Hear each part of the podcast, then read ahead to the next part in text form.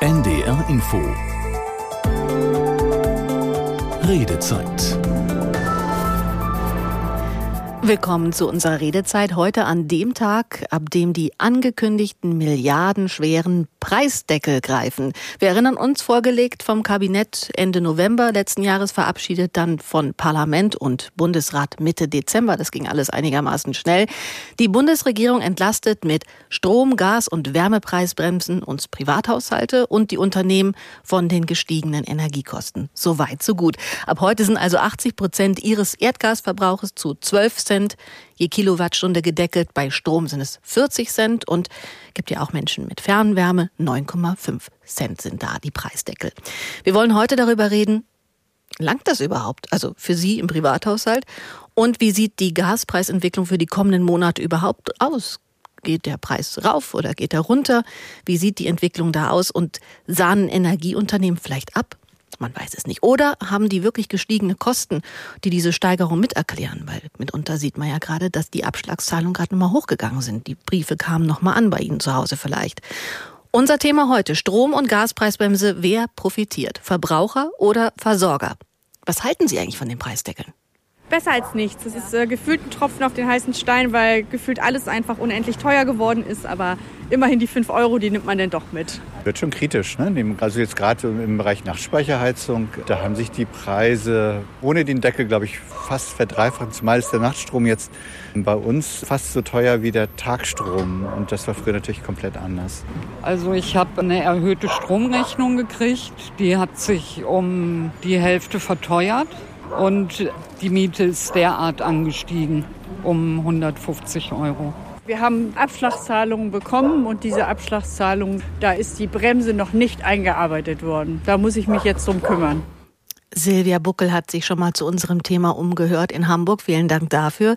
Ja, viele Verbraucher und Verbraucherinnen bekommen in den letzten Wochen neue Energiepreise mitgeteilt. Gleichzeitig gehen ab heute die staatlichen Preisbremsen an den Start. Und so Mancher Versorger, so scheint es, konnte dann doch nicht an sich halten und stellt jetzt zum März dann doch nochmal höhere Forderungen für Gas, Strom und Wärme. In Einzelfällen berichten Verbraucher von Abschlägen von 1000 Euro und mehr für Wärme und Gas. Andere Versorger, das gibt es auch, korrigieren nach unten jetzt gerade. Ja, ganz schöner Kuddelmuddel und das in angespannten Zeiten. Wer blickt da durch? Vielleicht haben Sie Fragen zu Ihrer Abrechnung, dann ist das heute der perfekte Ort. Was ist Ihnen unklar? Wir können da vielleicht heute helfen. Ich bin Nina Zimmermann und unser Thema heute in der Redezeit Strom- und Gaspreisbremse. Wer profitiert? Verbraucher oder Versorger? Welche Erfahrungen machen Sie da gerade? 08000 441777 ist unsere Telefonnummer ins Studio. Rufen Sie sehr gerne an oder gucken Sie zu online. Auf ndr.de läuft ja diese Sendung auch als Talkshow zum Angucken und direkt darunter können Sie auch eine Mail an uns loswerden. Was erleben Sie denn gerade mit Ihrem Gas- oder Stromanbieter? Wir haben Gäste, die noch viel mehr natürlich heute Ihnen die Gelegenheit geben, Ihre Fragen loszuwerden. Alle Fragen zu diesem Thema von der Verbraucherzentrale Niedersachsen ist Julia Schröder mit dabei. Sie hat die Projektleitung Energiepreissteigerung. Guten Abend, Frau Schröder. Guten Abend, vielen Dank für die Einladung. Wie viel haben Sie denn gerade mit diesem Thema zu tun? Also wie sehr suchen die Menschen die Hilfe bei Ihnen, wenn es um Gas- und Strompreise geht? Gibt es denn noch freie Beratungstermine?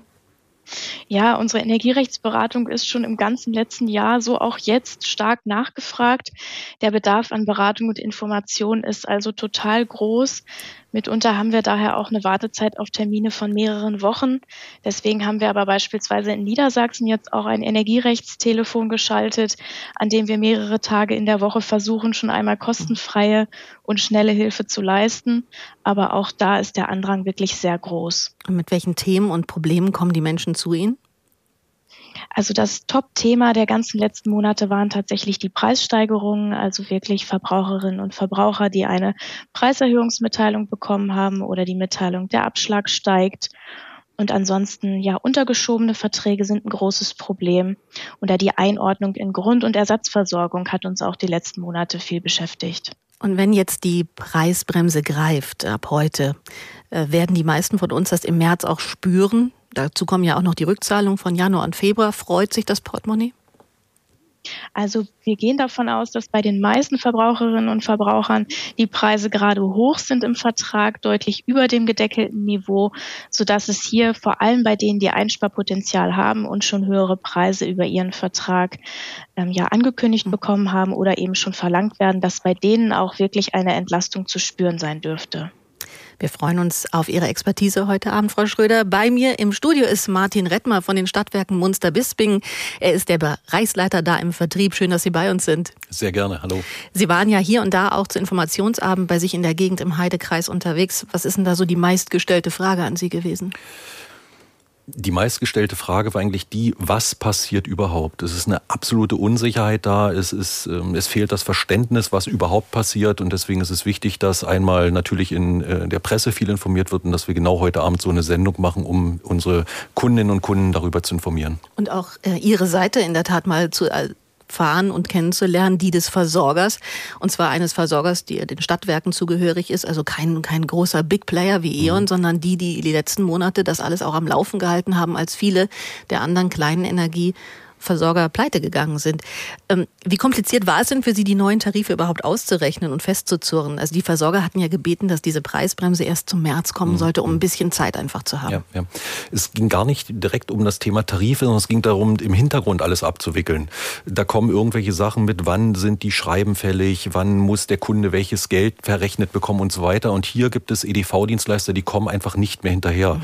Zurzeit ist es so, dass die tatsächlich Tag und Nacht teilweise am Wochenende arbeiten und die sind nur mit der Preisbremse beschäftigt. Die können gar nicht die anderen Sachen, die da noch sind, abwickeln. Und das ist eigentlich die größte Herausforderung im Hintergrund.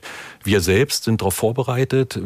Es ging ja gerade darum, ob die Abschläge steigen oder fallen. Bei uns werden die Abschläge selbstverständlich genauso verrechnet. Und damit werden die Abschläge zu Ende März dann niedriger sein, sodass der Kunde direkt eine Entlastung erfährt. Wir sehen an der Telefon Hotline, dass durchaus einiger Redebedarf da ist. Ich sage die Nummer gerne jetzt schon mal 08000 441777, wenn Sie sich hier so eine Pole Position auch in der Redezeit sichern möchten. Ähm, Herr Rettmer, wie haben Sie denn das Jahr 2022 überhaupt erlebt? Wir hatten den Kriegsbeginn in der Ukraine, dann plötzlich kein Öl mehr. Äh, Nord Stream beziehungsweise mhm. wurde zugemacht, sowohl die 1, die 2 kam nie ins Laufen. Deutschland war auf der Suche nach neuen Energien, die AKWs gingen in einen Streckbetrieb, Stadtwerke, an denen plötzlich alles hing in der kommunalen Versorgung, aber die selbst teilweise auch gerettet werden mussten. Wie war es bei Ihnen? Ja, ähm ich würde noch früher anfangen. Tatsächlich ging das schon 21 los. Wir kamen von einem absoluten Preisniveau, was super niedrig war. Nach Corona waren die Preise so niedrig, dass es auch schon wieder ungewöhnlich war. Und dann haben sich die Preise hm, teilweise verzehn, verzwanzigfacht. Also das ist tatsächlich das, was an der Börse passiert ist. Und das war einfach Wahnsinn. Wir kamen vom Niveau, wo wir dachten, wow, was passiert hier? Und plötzlich kamen auch noch viele, viele Kunden die Mengen waren nicht gekauft, die musste man zusätzlich kaufen. Und das hat, und das sage ich deutlich, für schlaflose Nächte gesorgt. Also der Dezember 21 war, ähm, der Januar 22 war besonders. Und tatsächlich ist es so, viele Stadtwerke haben vielen Kunden, und ich sage so deutlich, den Hintern gerettet. Mhm. Die hätten sonst ohne Lieferant dagestanden. Ja, weil die anderen Kleinen teilweise pleite gegangen sind. Die Discounter auf dem Markt, die die ganz günstigen Tarife angeboten hatten. Ja. Unser dritter Gast ist Bastian Neuwirth. Er ist Klimaexperte bei Greenpeace Deutschland. Schönen guten Abend, Herr Neuwirth. Guten Abend, danke für die Einladung. Sind Sie ein Fan von den Preisdeckeln, die ab heute greifen? Ne, ich sag mal, ähm, natürlich ist es äh, völlig gut und richtig, dass der Staat sehr, sehr schnell gehandelt hat, die Bundesregierung, in Bezug darauf, dass sie Entlastungsmaßnahmen äh, beschlossen hat, äh, um die, Frau Schröder hat es ja auch schon angedeutet, auch und Herr Rettner, also die, die massiven Belastungen natürlich, die für die Menschen da sind, gerade Menschen mit, mit geringen Einkommen, da abzufedern, weil die Preise ja einfach explosionsartig in die Höhe äh, gestiegen sind. Deswegen war es erstmal grundsätzlich gut, mhm. dass die Politik so äh, äh, entschieden äh, gehandelt hat, ähm, weil manche, viele Menschen ja einfach gar nicht mehr wissen, wie so ihren Alltag, ihre Mieten finanzieren sollen mit den steigenden Preisen für Energie und so weiter.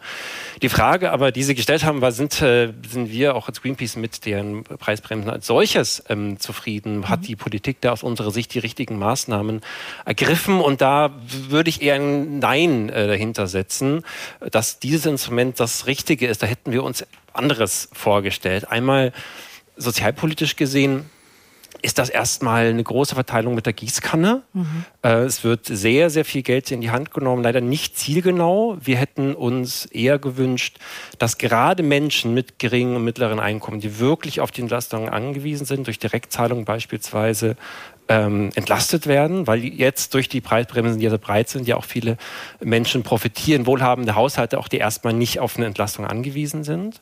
Das heißt, hier hätten wir uns eine zielgerichtete Entlastung für die gewünscht, die es auch wirklich brauchen.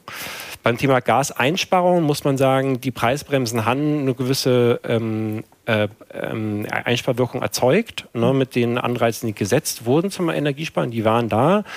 Nicht in dem Ausmaß, wie wir es bräuchten oder wie es auch gewünscht war von der Bundesnetzagentur. Nötigt man von mindestens 16 bis 20 Prozent ähm, Gasansparungen äh, gesagt, gesprochen, die sie brauchen. Jetzt sind wir bei 16 Prozent. Also nicht, haben das mhm. nicht genau erreicht, das Niveau. Und natürlich dritter Punkt für uns als Umweltschutzorganisation ähm, ist der Punkt, gerade eben, wenn wir auch auf die Hilfen für die Industrie gucken, da sagen wir natürlich, es braucht auch Entlastungen ne, für Unternehmen und so weiter. Allerdings ist das, so wie es konzipiert wurde, für uns eine verpasste Chance, gerade um die Abhängigkeit von fossilen Energien äh, zu senken und den Klimaschutz voranzubringen. Warum? Weil verpasst wurde hier die Klimaschutz, also die Gelder, die in die Industrie fließen, viele Milliarden, auch wirklich ähm, zu verbinden mit entsprechenden Anforderungen auch für Klimaschutz, für die Abkehr von fossilen ähm, Energien, dass beispielsweise Unternehmen verpflichtet werden, dann auch einen Teil der Gelder einzusetzen für Energieeffizienzmaßnahmen, für Ausstieg aus fossilen Energieträgern. Und diese, ähm, diese Kopplung ist nicht geschehen. Das ist fatal, weil wir wenig Geld haben und das Geld, was wir also haben, müssen wir gut einsetzen, uns gut überlegen. Ähm, und gerade in Zeiten der Klimakrise, der sich galoppierenden Energiekrise, mhm. müssen wir mit diesen Geldern, die wir in die Industrie geben, auch Transformation anschieben. Und das ist an dieser Stelle leider nicht passiert. Sie spannen schon mal den großen Bogen bis 22 Uhr heute in der Redezeit, weil Sie haben jetzt mal einen, einen Haken gesetzt bei sozialer Aspekt war uns wichtig. Wir werden das Thema Gerechtigkeit und ja, ich nenne es mal Lenkungsfunktion dieser Maßnahme bestimmt heute auch noch thematisieren können. Sie kennen jetzt unsere Gäste heute Abend in dieser Redezeit und Sie kennen unsere Telefonnummer 08000 441777. Diskutieren Sie gerne mit über die Preisdeckel, die ab heute gelten. Und wir fragen, wem bringt das was? Ist ja milliardenschwer, 200 Milliarden schwer. Profitieren die Verbraucher, also wir oder die Versorger am Ende? Gibt es da einen Mitnahmeeffekt? Auch darüber können wir heute Abend reden. Der erste, der sich in die Sendung einschaltet, ist Christian Dono aus ähm, Estorf an der Weser. Guten Tag, guten Abend. Guten Abend, Frau Zimmermann. Danke, dass ich sprechen darf. Im Kreis Nienburg-Weser müsste das ungefähr. Ja, es ist Kreis Nienburg-Weser, das ist korrekt, ja. Und was glauben Sie, was wird diese Preisdeckel uns bringen oder ja, Ihnen vielleicht? Ich hoffe, dass es was bringt. Ich habe jetzt ein Schreiben von unserem Energieversorger bekommen. Ich habe äh, eine Preisgarantie immer für sechs Monate und eine Vertragslaufzeit von einem Monat und habe am 17.02. einen äh, Brief bekommen, wo drin steht, dass am 31.03. meine Preisgarantie abläuft und äh, dann ab 1.04. der Preis von 12,04 Cent gilt. Und es wird kein Wort darüber gesprochen, ob wie der Preisdeckel sich verrechnet, ob ich den dann natürlich irgendwann erhalten werde, rückwirkend. Ich habe dann angerufen bei meinem Energieversorger und dann wurde mir gesagt, ja, Ihr Vertrag läuft ja auch immer einen Monat. Das heißt, zum 1.4. wird das dann auf 12,04 Cent gesenkt. Und äh, hinsichtlich der eventuellen Rückzahlung würde sich der Energieversorger dann irgendwann im März bei mir melden, weil die müssten mir ja erstmal auch die Verbrauchswerte oder ich muss den Verbrauchswerte ja eigentlich mitteilen um dann sagen zu können, wie viel Geld man vielleicht wiederbekommt. Und das, muss ich sagen, macht einen so ein bisschen hilflos hier, weil man mit dem Schreiben und dem Callcenter dann nicht weiterkommt. Ja, ich stelle mir das vor, man macht den Brief auf und weiß erstmal nicht so wirklich, was jetzt genau. auf einen zukommt. Frau Schröder. Beziehungsweise nichts von Preisgarantie gesagt hier, mhm. Gar, also ähm, beziehungsweise nichts von der sogenannten Deckelung gesagt. Kein einziges Wort. Wir können ja Frau Schröder gleich mal dazu holen, die ja in der Verbraucherzentrale viele solche Schreiben vermutlich gerade auswertet. Ähm, Herr Dono, haben Sie denn einen, einen Grundversorgervertrag oder haben Sie einen, einen, den man über so einen Check Portal sich. Nee, rein, ich bin bei Rheinpower und äh, Grundversorgung. Frau Schröder, wie bewerten Sie so ein Schreiben, wo Herr Donau sagt, ja, ich im Prinzip nach dem Öffnen weiß ich jetzt auch nicht so, was die nächsten vier bis sechs Wochen auf mich zukommt, was da auch an Abschlag oder überhaupt an Prognose für mich gilt? Mhm. Ja, also das, das erleben wir tatsächlich viel, dass natürlich Verbraucherinnen und Verbraucher jetzt neue Vertragsangebote bekommen von ihrem Versorger, wenn die Vertragslaufzeit gerade ausläuft und sich natürlich fragen, ist das jetzt ein gutes Angebot oder nicht? Das ist hier die eine Frage. Und die andere Frage natürlich, wie sieht es jetzt hier mit der Entlastung aus? Also wenn ich Sie richtig verstanden habe, dann ist es so, dass Sie jetzt noch einen höheren Preis als 12 Cent zahlen, richtig? Bis zum 31.03. zahle ich 25 Cent. Ja, okay. Gut, aber dann wäre der jetzige Versorger, also zuständig für die Entlastung, ist immer der Versorger, der zum ersten, dritten die Belieferung übernimmt. Also wäre das dann eben in dem Fall der jetzige Versorger mhm. auch, der die Entlastung berücksichtigen muss. Und das muss er bei Ihnen jetzt eigentlich per Schreiben auch schon getan haben bis heute, müssen die ja eingehen und Sie genau ja, Sie genau informieren. Das ist ein Problem, was wir jetzt schon vermehrt gehört haben, dass mhm. die Informationsschreiben nicht pünktlich rausgegangen sind. Das ist natürlich unglücklich. Insofern sollte man da am besten den Versorger auch nochmal schriftlich auffordern, das jetzt schnellstmöglich zu tun weil das ist eben gesetzlich vorgeschrieben, dass die Information bis März kommen soll und auch die Entlastung im März stattfinden soll. Und das gilt natürlich auch für Ihren Fall. Das heißt also auch der Vertrag, der sozusagen mir sagt, bis zum 31.03. gelten die 25,9 Cent, ist damit ja eigentlich auch nichtig, weil eigentlich gilt ja ab 1.1. 12 Cent. Sie meinen genau, diese also Rückvergütung für Januar ja, ja, und Februar, genau, also von der wir noch sprechen? Ja, genau. Also ich habe genau. zwar jetzt einen Arbeitspreis, aber mhm. gut, den zahle ich dann wahrscheinlich und ich kriege es dann rückvergütet, aber damit holt sich natürlich der Versorger erstmal Geld von einem, um damit zu arbeiten, um es dann irgendwann zurückzuzahlen. Das ist ja dann auch, ja, sozusagen genau. Geld, mit denen die dann arbeiten können. So verstehe ich das zumindest.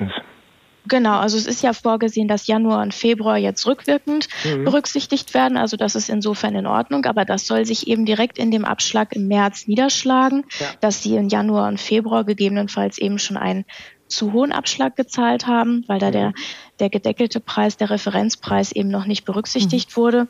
Und das muss dann aber natürlich eben im Märzabschlag berücksichtigt werden und darüber müssen Sie eigentlich schon längst informiert worden sein.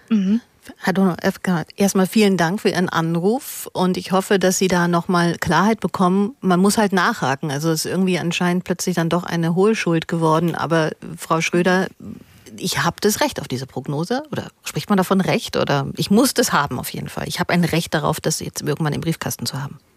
Genau, und vor allem das Recht auf die Entlastung. Und das, mhm. Das muss auf jeden Fall jetzt im März berücksichtigt werden von dem jetzigen Versorger. Wir haben ja Herrn Redmer bei uns, der selbst bei den Stadtwerken in Munster-Bispingen arbeitet. Das, wie Herr Donov das uns gerade so geschildert hat, dieser Brief, ein bisschen kryptisch, ein bisschen zwischen den Zeilen, kann alles bedeuten. Wie haben Sie das denn formuliert so in Ihren Briefen? Diese Briefe, die noch nicht verschickt wurden, meinen Sie? Ja, Aha, kommen wir auch noch die, auf, ja. Ja, genau. Also tatsächlich ist es so, dass es alles vorbereitet, die Entwürfe stehen und wichtig ist immer, da sind halt Tabellen drin. Diese mhm. Tabellen zeigen ganz klar, was wurde bezahlt, was wird demnächst bezahlt, wie ist was verrechnet, welcher Preisvorteil ist drin. Da gibt es also ganz klar Vorgaben vom BDEW, das ist unser Verband. Und da kann der Kunde ganz transparent sehen. Ich nehme mal den Herrn gerade eben, der hatte 25 Cent. Dann steht da die Preisbremse 12 Cent, die Differenz ist X und so weiter. So ergibt sich das dann, dass der Kunde das ganz transparent nachvollziehen kann. Und ich behaupte, alle Energieversorger wollen gern, nur der, der Dienstleister der EDV, der dahinter steckt, die schaffen es einfach nicht. Und das ist das große Problem. Ist das, was fragen sich ja viele, hm. dass, ich habe heute auch nochmal zu Hause gefragt, ob ich diesen Brief übersehen habe oder so. Nee, der kam nie. Hm. Das ist äh, für viele Versorger in Deutschland Thema, für alle oder für die Großen oder wer hängt da an diesem EDV? Weder groß, weder groß noch klein. Es tatsächlich sind einige Stadtwerke, einige Energieversorger, ja. die einfach diese Schwierigkeiten haben. Was ich wichtig finde, ist die Dame, Frau Schröder von der äh, Verbraucherzentrale, was sie sagt, ist vollkommen korrekt. Das Ganze muss im März erfolgen. Bei uns zum Beispiel ist der Märzabschlag am 31.03. fällig. Mhm. Und da kann ich ganz deutlich sagen, das wird alles verrechnet. Das steht alles in den Startlöchern. Wir warten nur noch darauf, dass man, wie Sie an Ihrem Pult, auf den Knopf drücken können und dass es losgeht. Mhm. Dann gucken wir weiter einmal in Lübeck. Herr Gerken hat auch sich gemeldet hier in der Redezeit. Das können Sie gerne auch tun, wenn Sie ähnliche Fragen zu Ihren Versorgerrechnungen haben oder überhaupt, wie das in den Preisdeckeln weitergehen soll. 08000 441777. Guten Abend, Herr Gerken. Guten Abend, Frau Zimmermann. Was halten Sie denn von den Preisdeckern? Äh, ich finde ihn eigentlich nicht gerecht, dass wenn ich selbst anfange zu sparen, äh, ne, weil ich es mir nicht oder weil ich es mir schlecht leisten kann, habe ich eine, wenig Vorteile gegenüber denjenigen, wo die Haushalte sehr gut verdienen und sich den, ne, den Stromverbrauch leisten können. Und ne, die haben genau die, den gleichen Deckelbetrag. Warum macht man da nicht einen Stufenpreis, dass man sagt, pro Haushalt oder pro Familie so und so viel? Ne, wenn ich jetzt ein, ne, in meiner Wohnung nur einen Raum von, ne, ne, nehmen wir eine Hausnummer von 20, 30 Quadratmetern heize, habe ich genau die gleiche Deckelung wie derjenige, der sein Haus mit 400 Quadratmeter voll heizt. Also kann doch da irgendwo was nicht stimmen. Und warum soll ich einsparen? Und heute haben Sie irgendwie gesagt, 80 Prozent vom letzten Jahresverbrauch. Ich habe mich nun dies in, jetzt in diesem Jahr schon eingeschränkt, mhm. denn ich weiß, die als große Verbrauchsquelle ist der Durchlauferhitzer eine Kostenfrage.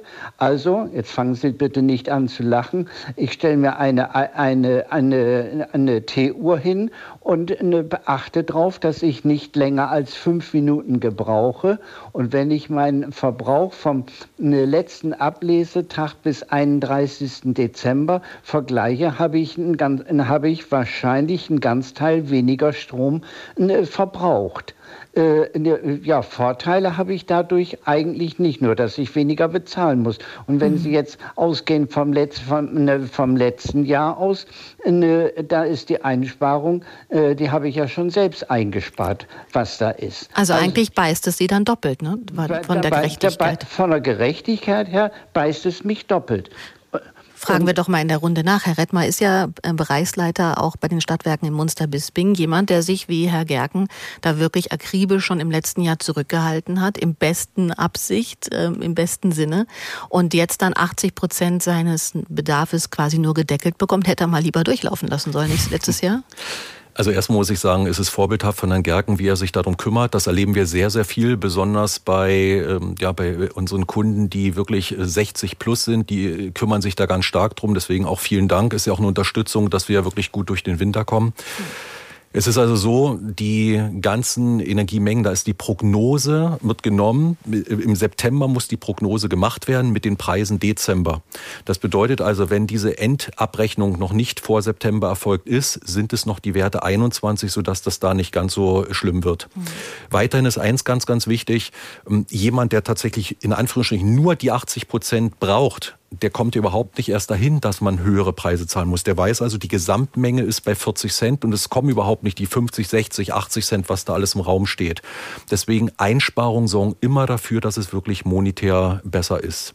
Ich würde gerne noch auf einen Punkt eingehen, was Herr Gerken gesagt hat, von wegen, warum die Kleinen anders oder, oder die Kleinen anders wandeln als die Großen. Jetzt gibt's ja einen Parteivorsitzenden, der aus Munster kommt, mit dem wir immer wieder sprechen dürfen.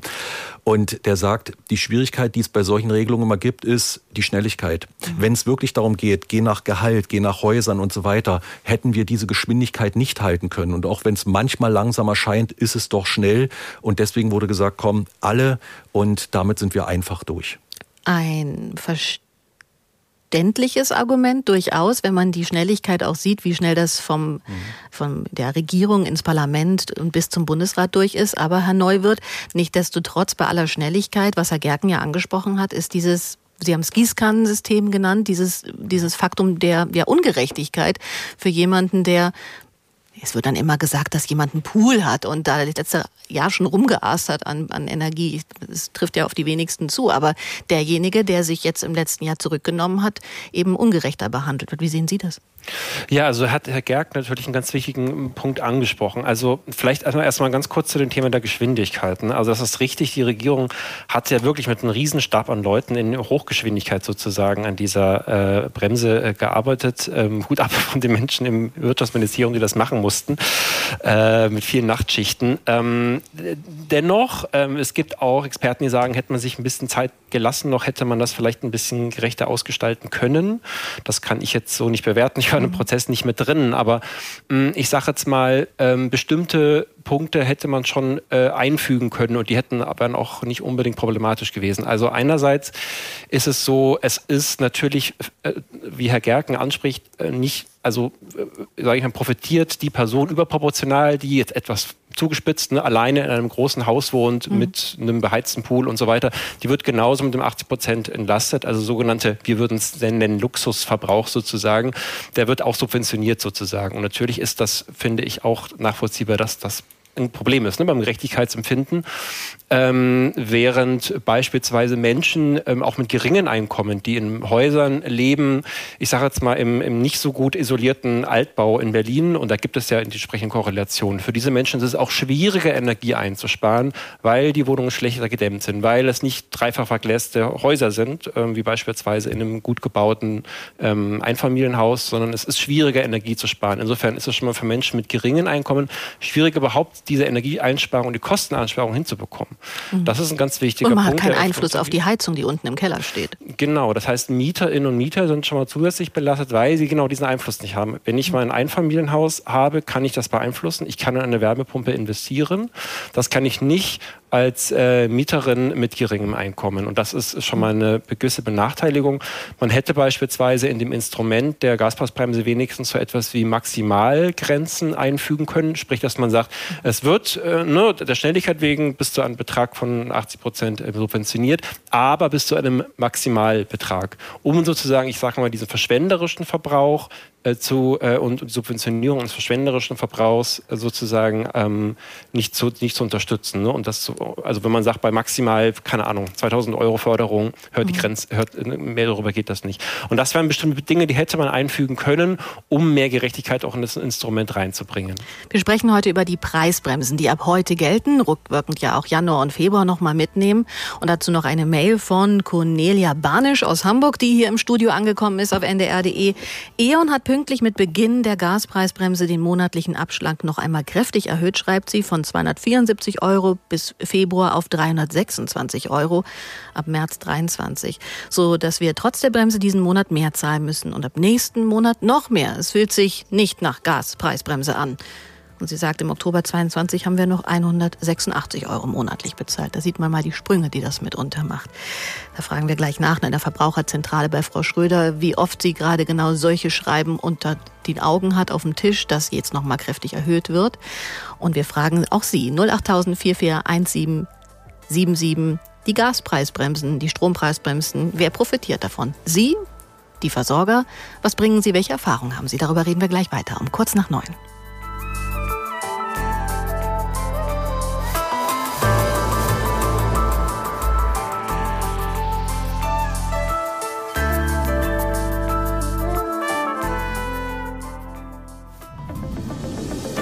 NDR Info. Die Nachrichten. Um 21 Uhr mit Milad Kupay. Die SPD in Berlin will Koalitionsverhandlungen mit der CDU aufnehmen. Das teilte Vorstandsmitglied Hönnecke gegen Ende einer Sitzung des Gremiums auf Twitter mit. Einzelheiten sollen in Kürze bekannt gegeben werden. Dann will sich SPD-Landeschefin Giffey äußern. Auch die CDU in Berlin strebt offenbar ein Regierungsbündnis mit den Sozialdemokraten an. Parteichef Wegner werde dem Landesvorstand morgen eine entsprechende Empfehlung geben, heißt es in Medienberichten berichten. Nach dem schweren Zugunglück zwischen Athen und Thessaloniki ist der griechische Verkehrsminister Karamanlis zurückgetreten. Karamanlis sagte, er fühle sich verpflichtet, die Verantwortung für die Fehler des Staates zu übernehmen. Bei dem Zusammenstoß zweier Züge sind mehr als 40 Menschen ums Leben gekommen. Aus Athen Moritz Pompel. Der Verantwortliche für den Streckenabschnitt ist festgenommen worden mit dem Vorwurf, er habe zwei Züge zeitgleich auf denselben Streckenabschnitt geschickt. Schwere Vorwürfe kommen auch von Teilen der Eisenbahngesellschaft. Bereits vor einem Jahr hatten sie auf Sicherheitsmängel hingewiesen. Etwa fehlende Signalanlagen auf der wichtigsten Zugstrecke Griechenlands Athen-Thessaloniki, auf der sich das jetzige Unglück ereignet hat.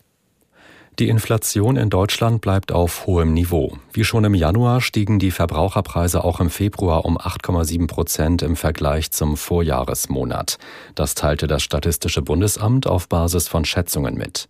Angetrieben wird die Inflation seit Monaten von hohen Energie- und Lebensmittelpreisen.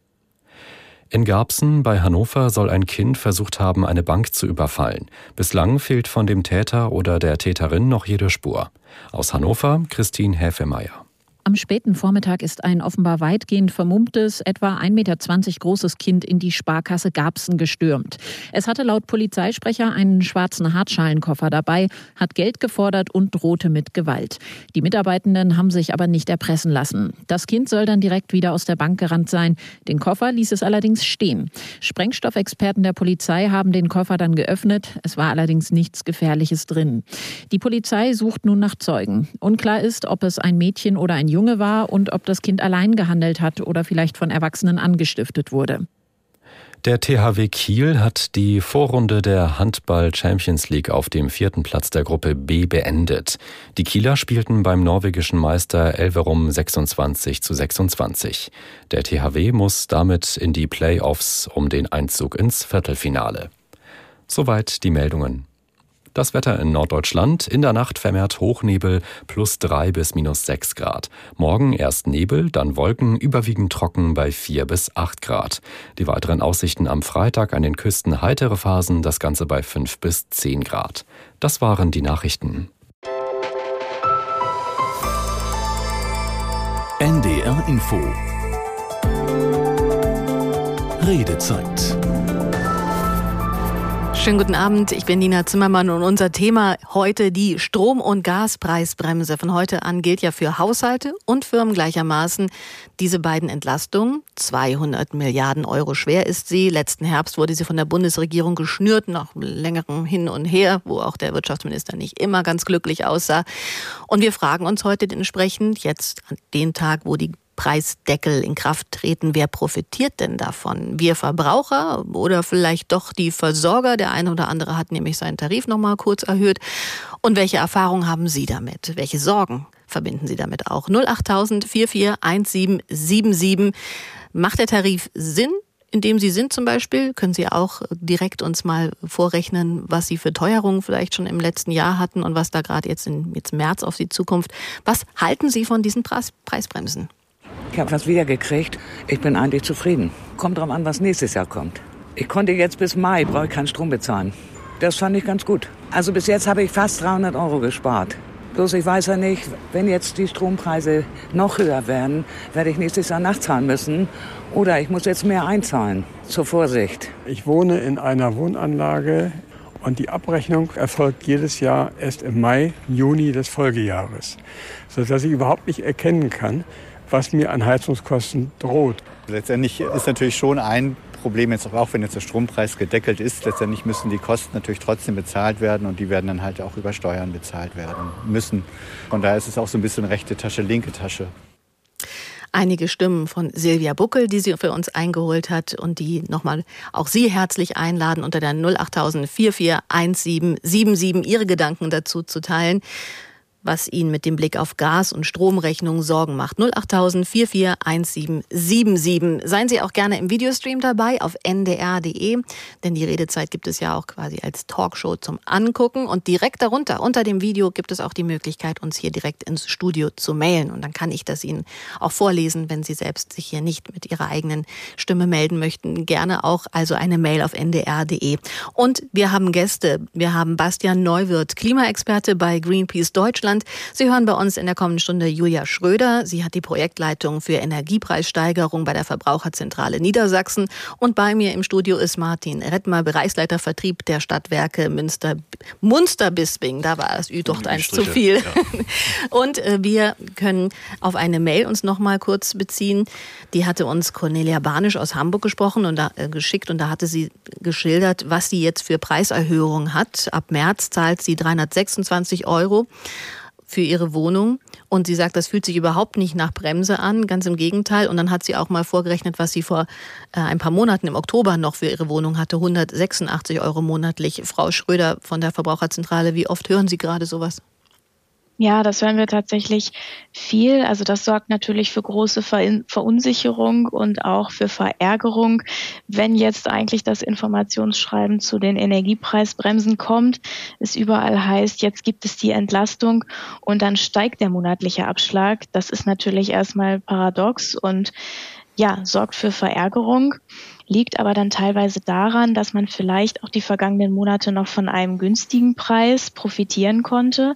Der Versorger konnte den Preis vielleicht noch länger ja niedrig halten, muss jetzt aber gegebenenfalls Beschaffungskosten der letzten Monate eben weitergeben und erklärt jetzt eine Preiserhöhung. Dann hat man im Prinzip aber insofern den Vorteil, dass es direkt zu der Entlastungsmaßnahme kommt, also dass man gar nicht jetzt vorher Monate hatte, in denen man den hohen Vertragspreis alleine zahlen musste. Uns begegnen allerdings auch Fälle, in denen jetzt überhöhte Abschlagszahlungen von den Versorgern angesetzt werden. Also das geht teilweise wirklich, wenn man dann mal nachrechnet. Abschläge müssen sich ja nach dem Verbrauch und nach dem Preis richten. Das geht teilweise wirklich dann mehrere hundert oder sogar tausend Euro über das rechnerisch ermittelte Niveau hinaus. Da also unbedingt immer die Schreiben jetzt genau prüfen und selber nochmal die Abschlagshöhe nachprüfen, nachrechnen. Aber das Preisbremsengesetz verbietet ja unsachgemäße Preiserhöhungen. Wäre das dann so eine und was mache ich dann? Das könnte unter Umständen natürlich so sein. Das bezieht sich natürlich auf die Preiserhöhung erstmal, nicht auf den Abschlag. Da muss man nochmal wieder differenzieren. Aber das stimmt, es ist ein Missbrauchsverbot bei den Energiepreisbremsen jetzt vorgesehen, das vor allem auch dem Bundeskartellamt eine ganz neue Befugnis zugesprochen hat. Also das Bundeskartellamt hat jetzt die Möglichkeit, Preiserhöhungen von Energieversorgern nochmal ganz besonders unter die Lupe zu nehmen. Das hoffen wir natürlich auch, dass das jetzt ganz verstärkt passiert passiert. Und da ist es eben zu einer Beweislastumkehr gekommen. Also die Energieversorger müssen jetzt gegenüber dem Bundeskartellamt dann nachweisen, dass ihre Preiserhöhung auch wirklich sachlich gerechtfertigt ist, sich also zum Beispiel wirklich auf erhöhte Beschaffungskosten zurückführen lässt.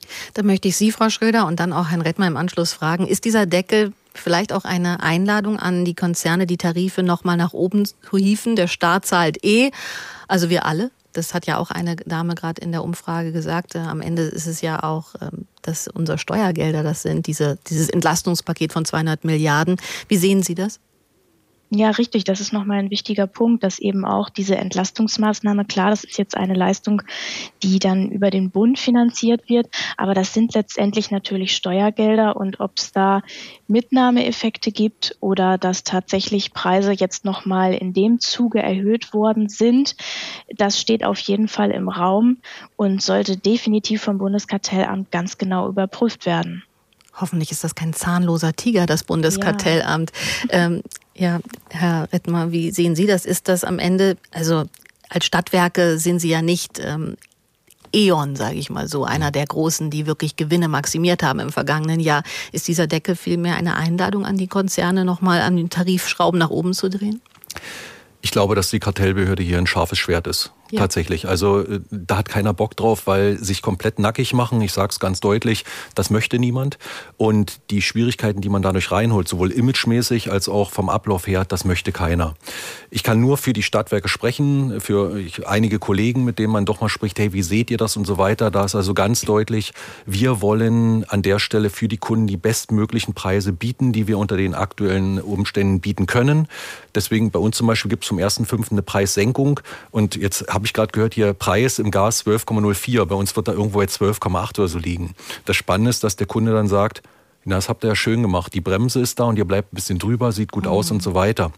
Aber wichtig ist tatsächlich, ich kann nicht für alle sprechen. Möglicherweise gibt es das, dass das welche ausnutzen. Ich behaupte aber, die meisten sind da so, dass sie sagen, nein, komm, das ist das, was wir brauchen, das ist das, was wir verdienen und dann passt das auch. Wir haben ja unsere Hörerinnen und Hörer auch eingeladen, heute in der Redezeit mit ihren ganz konkreten Problemstellungen sich an uns zu wenden unter der 08000 441777 und Günter Stoltenberg aus Bremen macht das jetzt auch. Guten Abend, Herr Stoltenberg. Ja, guten Abend. Ein gemietetes Haus haben Sie? Ein gemietetes Haus.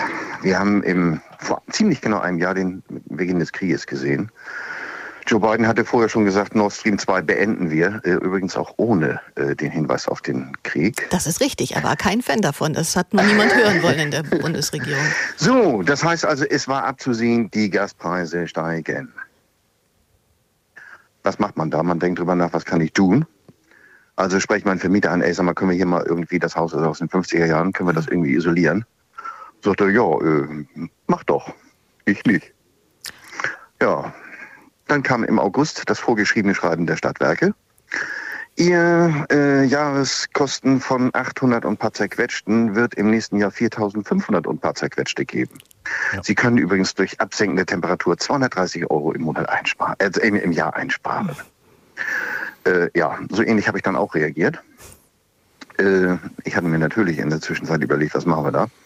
Also die Waren für, zum Isolieren des Hauses äh, gekauft, alles eingebaut, 3000 Euro aus, ausgegeben, den Rest selber gemacht und ich habe drei Viertel meines äh, Gases eingespart. Oha. Also Sie das haben das Haus äh, auf, auf ein Niveau von 2023 getunt. Im Prinzip ja. Hm. So. Jo. Ja, jetzt kommt die Gaspreisbremse. Das heißt, äh, die Förderung ging an mir vorbei. Die Förderung geht an mir vorbei. Ich habe 184 Euro für die Dezember-Rechnung äh, bekommen. Die war dann schon eine Mischung aus dem äh, alten Jahresverbrauch und dem neuen Jahresverbrauch. Konnte ich mich also noch freuen, dass ich vom alten Jahr noch mehr so viel verbraucht hatte. Ja, und in diesem Jahr ist das nicht mehr viel, was ich dazu verheizen habe. Also nutzt mir die Gaspreisbremse überhaupt nichts. Aber mein Geld ist weg kann ich das irgendwo wieder irgendwo anmelden und fragen, ob das jemand fördert. Die KfW sagt, ja, Sie sind nicht der Hausbesitzer, das war's dann. Äh, und ähnliche Geschichten. Ne? Also äh, außerdem hätte ich dann äh, sackweise irgendwelche Gutachten machen müssen, mhm. die deutlich teurer geworden, geworden wären als meine 3000 Euro, die ich ausgegeben habe. Äh, irgendwie fühle ich mich da jetzt ein bisschen gefoppt. Ja, und das und ist freundlich. Und das ist nicht das erste Mal, weil äh, bei der Spritpreisbremse äh, haben wir gesehen, dass ich direkt vor äh, dem äh, Steuerabschlag getankt habe. Hm. Dann habe ich äh, zwei, drei Wochen nach dem Steuerabschlag wieder den gleichen Preis gesehen. Zwischendurch konnte ich genau einmal tanken zu dem Preis, den ich vorher schon hatte. Die eine oder andere Maßnahme mit heißer Nadel ist durchaus in Frage zu stellen, höre ich daraus und ähm, würde mal Ihren Fall direkt an Julia Schröder von der Verbraucherzentrale Niedersachsen weitergeben. Die Frage ist ja am Ende, kriege ich so eine Förderung irgendwie noch mal auf den Tisch oder bin ich da als Mieter, der sich engagiert hat, wirklich der Gelackmeierte, Frau Schröder?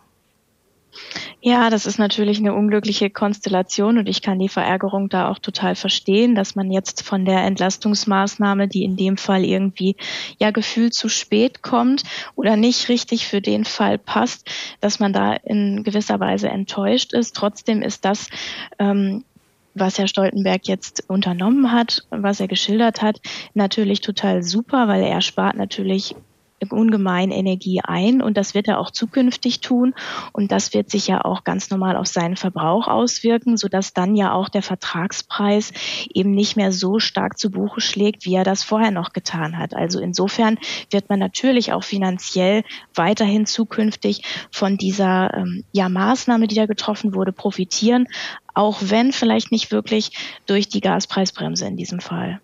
Da würde ich auch gerne kurz einstellen. Also, wenn ich richtig gehört habe, 3000 Euro investiert, 4000 zahlen müssen, drei Viertel eingespart. Äh, wenn das so richtig ist, dann sage ich, sind die 3000 Euro im ersten Jahr drin. Wenn Sie das einem mhm. Unternehmer sagen, spielt er da gerne mit. Ja? Mhm. Also nach einem Jahr, das ist also eine großartige Maßnahme, die Sie da getroffen haben.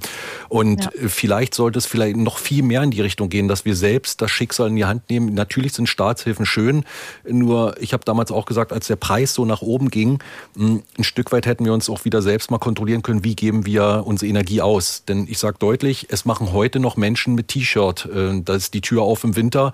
Da ist das nicht angekommen. Der Deckel kommt, heißt 12 Cent, kriegen wir hin, heizen wir weiter. Muss man auch ehrlich sein. Das ist, was unser Gast Bastian Neuwirth ja auch ähm, von Greenpeace Deutschland ganz zu Eingangs angesprochen hat. Welche Lenkungsfunktion hat diese Maßnahme überhaupt? Weil es ging ja nach wie vor auch um das Einsparen von Energie, auch mit dem Blick auf den kommenden Winter. Das können wir gleich auch noch mal thematisieren. Ich würde auch gerne über diese 12 Cent überhaupt mal sprechen oder diese 40 Cent, auf die die Deckel gesetzt sind und ob wir uns vielleicht von Preisniveaus der Vergangenheit sowieso verabschieden müssen und mhm. wir immer in die, in die Vergangenheit da reingucken. Ich ich würde vorher aber ganz gerne mal Cornelia Meyer aus Petershagen dazu holen. Guten Abend, Frau Meyer. Guten Abend. Ich höre schon die ganze Zeit mit. Das treibt ja alles seltsame Blüten. ja, also meine Frage ist erstmal ganz konkret, wenn immer von den 12 Cent für Gas und für 40 Cent für Strom die Rede ist, da interessiert mich mal, ob das Brutto oder Netto gemeint ist. Das brutto. ist ja auch nochmal ein Unterschied. Das ist immer Brutto. brutto. Mhm. Immer Brutto. So, dann habe ich schon mal einen guten Vergleich. Aber ähm, äh, ich frage mich, ich habe nämlich einen langen bösen Briefwechsel mit meinem Energieanbieter. Und äh, ich wohne, ich muss sagen, dazu sagen, ich bin Mieter, habe nur eine ganz, ganz kleine Dachgeschosswohnung für mich alleine. Und ich habe auch nur eine ganz kleine Rente. Und ich spare schon seit Jahren. Seit Jahren steigen ja die Preise schon immer. Und ich spare schon immer und halte mich zurück, damit ich spare, weil ich nicht so viel ausgeben kann. Und jetzt gehen die Abschlagszahlungen so in die Höhe, dass ich mich verweigere. Ich schreibe böse Briefe mit meinem Energieversorger, aber der der, der ignoriert es einfach und schickt Mahnungen. Ne? Und äh, so geht das immer weiter. Aber andererseits umgekehrt würde ich das jetzt bezahlen und ich sitze hier im Kalten und halte mich zurück mit Energie sparen. Und ich kriege am Ende des Abrechnungsjahres eine Gutschrift wieder. Dann hat der sich ja äh, von dem Bürger und nicht nur mir ein, äh, einen zinslosen Kredit genommen. Auch wenn man Guthaben letztlich noch hat. Also nicht? mit den hohen Abschlagszahlungen. Die Fragestellung, wer profitiert davon? Und Sie sagen in dem Fall von den Preisdeckeln der Versorger. Der Versorger, natürlich. Und ich habe denen geschrieben, die sollen sich bloß nicht erdreisten, sich mir das am Jahresende in Rechnung zu stellen, was ich jetzt nicht bezahle, weil ich nicht äh, bereit bin, bei meiner Kommune betteln zu gehen um Zuschuss, damit die wild gewordenen Kapitalisten sich bereichern. Ne? Also das habe ich denen so geschrieben. Das ist, klingt vielleicht böse, aber ich bin auch böse, muss ich, zu, muss ich dazu sagen. Ich frage ne? mich nur, wo die Reise hingeht. Müssen wir Frau Schröder Ja, mal ich dazu von, von der Ich- ich Verbraucherzentrale. habe- Ich, mein einziger, ich gehe nicht auf die Straße demonstrieren, ich prügel mich da nicht rum, aber meine Waffe ist meine Briefe, die ich denen schreibe, ja, in klarer Sprache. Dann, und wenn sie das nicht verstehen, dann tut es mir leid.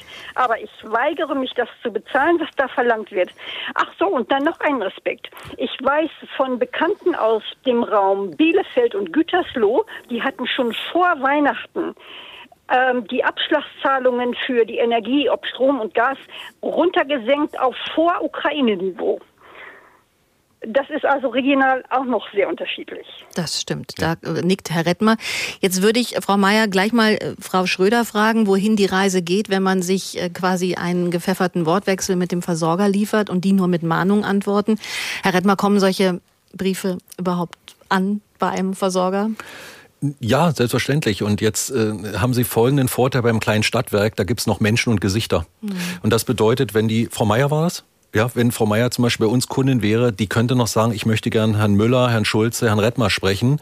Und dann kann ich deutlich sagen, ja, die kommen durch, ja, mit diesen Menschen können wir sprechen. Je größer das Unternehmen, desto anonymer wird es. Auch wir können nicht alles retten, auch wir können nicht überall Ja und Amen sagen, aber die Frau Meier würden wir sehr, sehr ernst nehmen, würden sprechen, würden gemeinsam uns an den Tisch setzen, würden das aufrechnen und können das gemeinsam machen. Das ist ein tagtägliches Geschäft, was wir machen.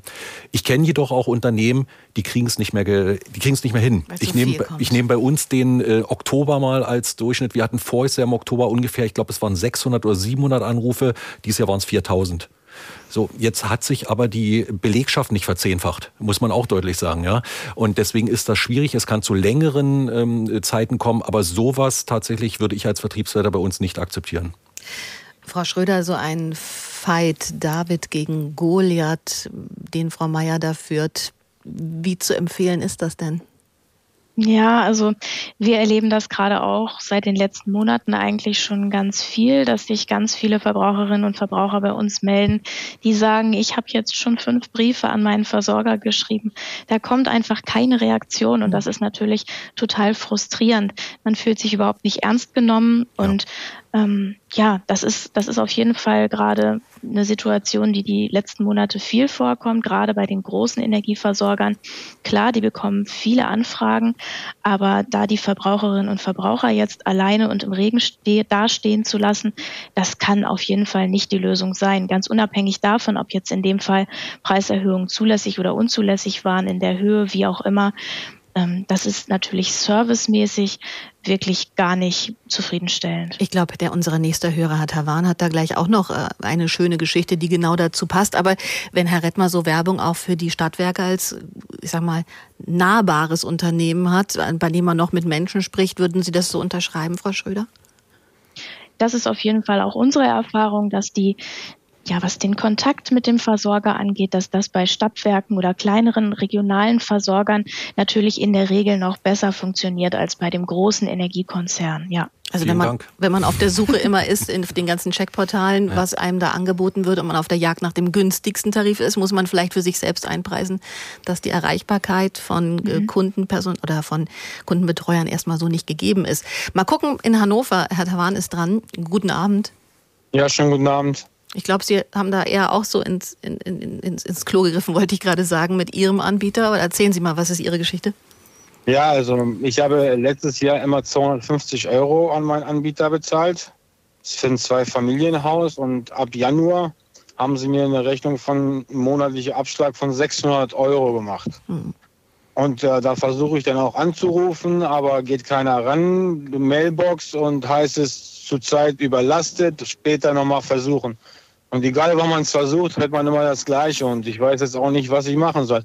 Aber Mahngebühren und so, gleich Briefe kriegt man halt mit Zinsen oder mit äh, extra Kosten. Das kriegt man, aber man kommt nicht durch. Also auch ein großes Unternehmen, das man vor allem online anschreibt und eine Hotline irgendwo hinterlegt hat. Ja, das ist äh, die Tochterfirma, glaube ich, von E.ON M Primo heißt die. Ja, Frau Schröder, wenn man da irgendwie immer ins Leere schießt und sich eigentlich bemühen möchte, diesen Abschlag auf eine ordentliche Höhe zu ziehen, die, der auch machbar ist, ohne dass die Mahnungen reinkommen, was kann man Handhabern empfehlen? Ja, also was Herr Warn schildert, ist gerade ein Problem, was bei uns ähm, ja seit der letzten Woche enorm aufgeschlagen ist. Also ePrimo als Versorger hat die Abschläge teilweise wirklich in unangemessene Höhe ähm, getrieben und festgesetzt. Also da haben wir auch mal nachgerechnet. Das sind wirklich diese Fälle, wo die Abschläge mehrere hundert oder tausend Euro über dem angemessenen Niveau liegen.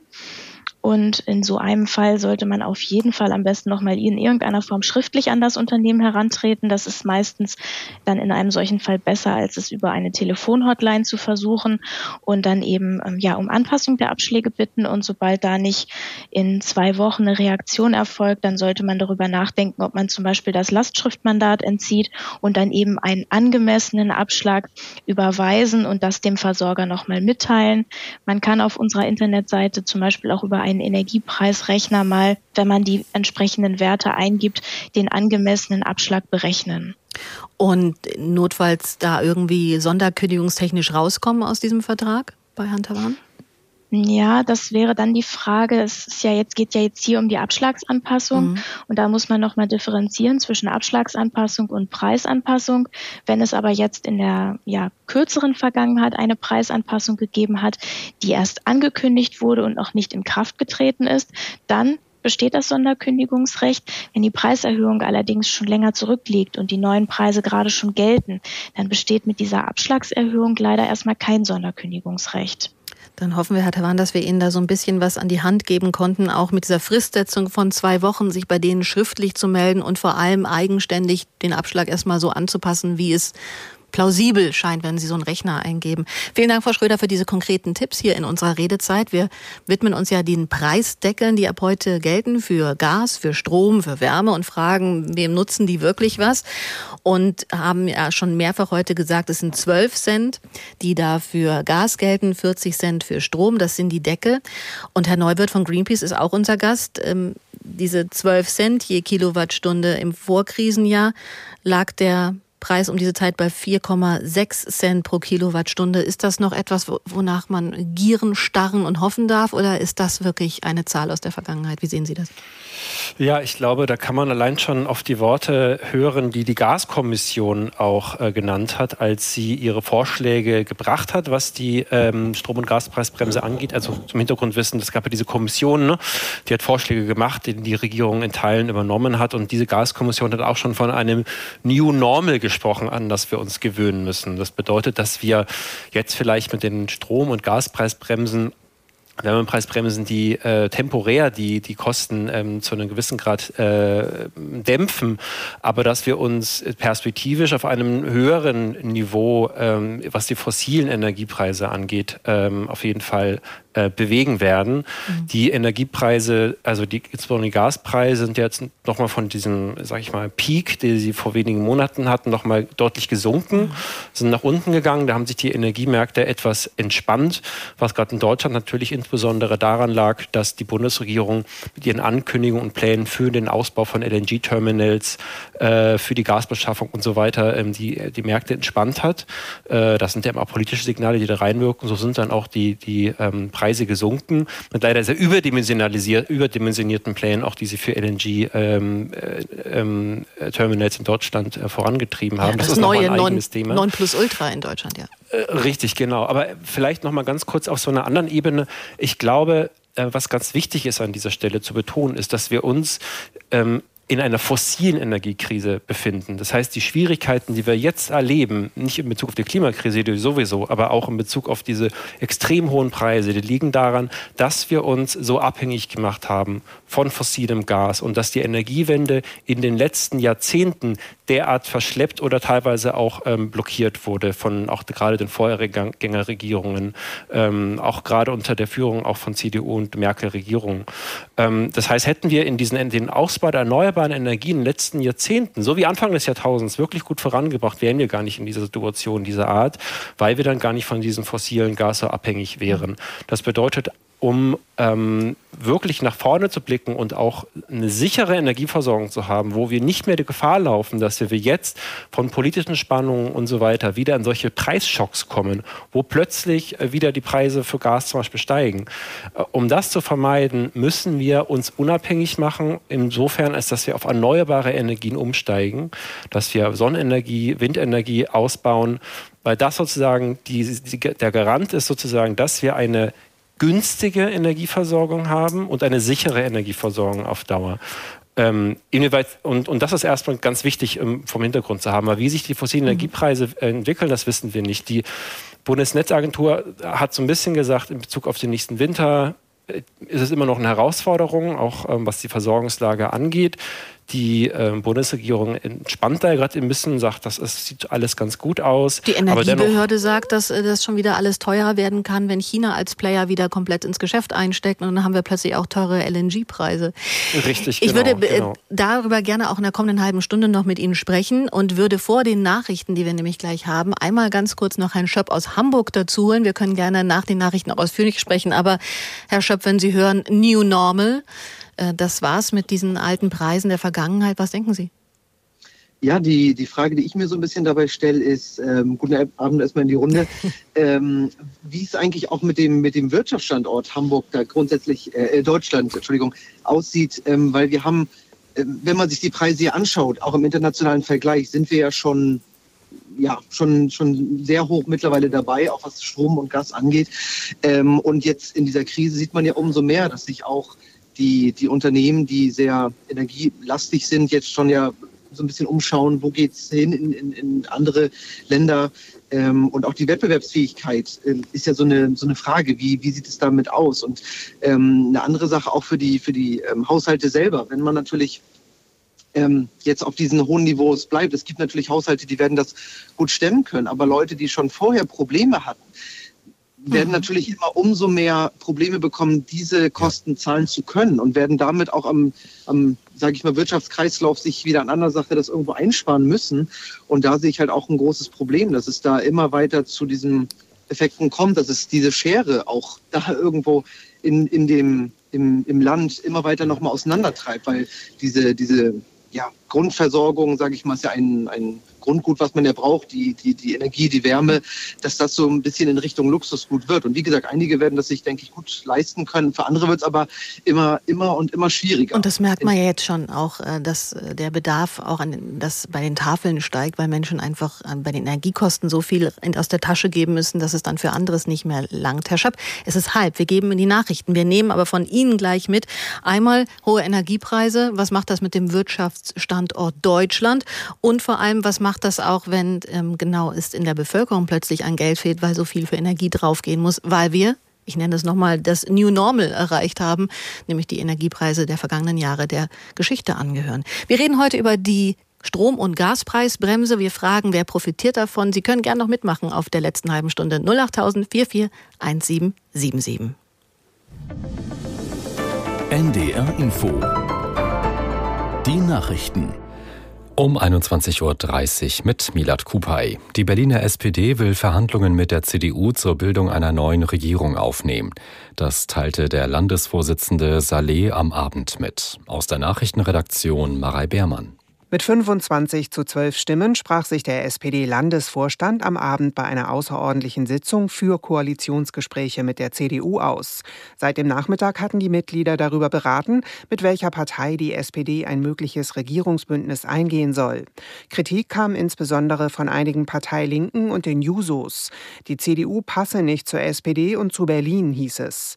Auch die CDU strebt offenbar ein Regierungsbündnis mit den Sozialdemokraten an. Parteichef Wegner werde dem Landesvorstand morgen eine entsprechende Empfehlung geben, heißt es in Medienberichten. Die Inflation in Deutschland bleibt auf hohem Niveau. Wie schon im Januar stiegen die Verbraucherpreise auch im Februar um 8,7 Prozent im Vergleich zum Vorjahresmonat. Das teilte das Statistische Bundesamt auf Basis von Schätzungen mit. Aus Frankfurt am Main, Juli Rutsch. Der erwartete Rückgang der Inflationsrate ist im Februar ausgeblieben. Seit Beginn des Krieges in der Ukraine seien insbesondere die Preise für Energie und Nahrungsmittel merklich angestiegen und hätten die Inflationsrate erheblich beeinflusst. Das Statistische Bundesamt hat für den Februar ausgerechnet, dass die Preise für Nahrungsmittel im Vergleich zum Februar vergangenen Jahres mit knapp 22 Prozent überdurchschnittlich hochgestiegen sind. Dagegen gibt es bei den Energiepreisen eine leichte Entspannung. Die Zahl der Arbeitslosen in Deutschland ist im Februar auf 2.620.000 gestiegen. Das seien 4.000 mehr als im Januar und 192.000 mehr als vor einem Jahr, teilte die Bundesagentur für Arbeit mit. Die Quote blieb stabil bei 5,7 Prozent. Ein internationales Rechercheprojekt mit Beteiligung des NDR hat Unregelmäßigkeiten bei Zertifikaten für die Nachhaltigkeit von Holzprodukten aufgedeckt. Danach haben in den vergangenen Jahren 48 Unternehmen weltweit auf fragwürdige Weise derartige Zertifikate ausgestellt. Aus Hamburg Benedikt Strunz. Demnach zertifizierten die Unternehmen insgesamt mehr als 340 Holzfirmen, denen Umweltverbrechen, illegale Abholzung und andere Verfehlungen zur Last gelegt werden. In den Recherchen, an denen in Deutschland NDR, WDR, SZ und der Spiegel beteiligt waren, taucht auch die Firma FSC auf. Sie hat seit 2004 an mindestens 140 Unternehmen Nachhaltigkeitszertifikate vergeben, denen unter anderem Umweltverbrechen zur Last gelegt werden. FSC erklärte auf Nachfrage, man akzeptiere weder den illegalen Holzhandel noch den illegalen Einschlag von Holz. Und das Wetter in Norddeutschland. In der Nacht vermehrt Hochnebel plus 3 bis minus 6 Grad. Morgen erst Nebel, dann Wolken, überwiegend trocken bei 4 bis 8 Grad. Und die weiteren Aussichten am Freitag an den Küsten heitere Phasen, sonst wolkig, meist trocken bei 5 bis 10 Grad. Und das waren die Nachrichten. NDR Info Redezeit Die Regierung hat zur finanziellen Entlastung der Verbraucher und Verbraucherinnen diverse Maßnahmen im vergangenen Jahr auf den Weg gebracht. Eine Einmalzahlung gab es schon für viele. Heute treten die gedeckelten Preise für Energie in Kraft. Also ab heute gelten in Deutschland die Energiepreisbremsen mit der Deckelung der Preise für Strom bei 40 Cent, bei Erdgas sind es 12 Cent wir haben bei Wärme 9,5 Cent je Kilowattstunde. Das sind erstmal so die Rahmendaten. Und es ist alles gedeckelt, 80 Prozent Ihres üblichen Jahresverbrauchs. Was Sie darüber hinaus verbrauchen, das geht dann in der vollen Tragweite des Tarifes erstmal auf. Soweit ab heute die Regelung und das ist auch unser Thema heute in der Redezeit Strom- und Gaspreisbremse. Wer profitiert? Wirklich die Verbraucher oder doch die Versorger? Welche Erfahrungen machen Sie da? 08000 441777 rufen Sie gerne an. Erzählen Sie auch, was mit dem Blick auf Gas- und Stromrechnung Ihnen Sorgen macht, welche Erfahrungen Sie bei Ihrem Strom- und Gasanbieter gerade gemacht haben. Wir haben in der vergangenen Stunde auch schon einige Hörer gehabt, die einfach auf Granit beißen und niemand ist mehr erreichbar, wenn man seine Abschlagszahlung zum Beispiel verändern will. 08000 4417 1777 nutzen Sie gerne noch diese Redezeit und stellen Sie Ihre Fragen oder Ihre Gedanken unseren Gästen vor. Wir haben Julia Schröder bei uns. Sie hat die Projektleitung für Energiepreissteigerung bei der Verbraucherzentrale Niedersachsen. Sie werden Bastian Neuwirth noch hören, Klimaexperte bei Greenpeace Deutschland und Martin Rettmer, Bereichsleiter Vertrieb der Stadtwerke Munster-Bispingen ist bei uns. Jetzt hatten wir kurz in den Nachrichten einen Hörer aus Hamburg am Telefon, Marvin Schöpp, der gesagt hatte, man darf bei diesen hohen Energiepreisen, die jetzt auf das Land Land irgendwie zukommen, weil die anderen der Vergangenheit angehören, diese fünf, sechs Cent für Gas zum Beispiel pro Kilowattstunde, äh, hat er gesagt, da muss man ja auch an den Wirtschaftsstandort Deutschland denken. Und Herr Rettmer hat da sofort genickt. Ja, also erstmal äh, gibt es zwei Punkte, die da passieren. Das eine ist, ich habe einen Kunden, der ist sehr äh, stark über die Handwerkskammer und IHK äh, engagiert und der sagt, die Preise, die aktuell da sind, können so nicht ausgehalten werden. Da werden wir Probleme bekommen. Der sagt also, ein Gaspreis von sechs bis sieben Cent ist das, was möglich ist. Da rede ich mal von Netto plus Umsatzsteuer und im Strom irgendwo diese 25 bis 30. Gleichzeitig ist es aber auch so, und das ist das, was Herr Neuwirth angesprochen hat, gleichzeitig sagen die, okay, dieser Preisschock bringt uns dazu zu überlegen, wo kann ich BAKWs einsetzen, also stromerzeugende Heizungen, wo kann ich Photovoltaik einsetzen und wo kann ich mit Wärmepumpen vielleicht doch noch ähm, eher effizienter und umweltschonender arbeiten. Ich glaube, äh, Herr Neuwirth sagt, das könnte gern mehr sein. Ich sage tatsächlich, in dem praktischen Alltag sehen wir, dass auf jeden Fall in die Richtung ein Schub kommt und dass da was passiert. Aber preislich deutlich äh, für den Wirtschaftsfaktor oder Wirtschaftsstandort Deutschland ist das etwas sehr, sehr Schwieriges und das können wir nicht ewig aushalten. Ich möchte noch ein Beispiel dazu bringen. Ein, ähm, ja, ein Kunde, der mehrere Supermärkte hat, hat deutlich gesagt äh, zu den Preisen, die wir gebracht haben, und der hat jetzt einen Bruttoendpreis von 80 Cent als großer Markt. Der sagt, mit diesen Preisen ohne Preisbremse könnten wir die Märkte nicht auflassen, dann wäre Zulassen billiger. Und das darf auf keinen Fall passieren. Deswegen ist die Preisbremse wichtig. Das ist, Herr Neuwirth, so ein bisschen, genau, ich gebe Ihnen gerne jetzt auch das Wort, das ist so ein bisschen dieser Widerspruch zwischen auf der einen Seite eben die Unternehmen unterstützen bis retten und auf der anderen Seite kein klares Signal, um klimafreundlicher zu produzieren, oder?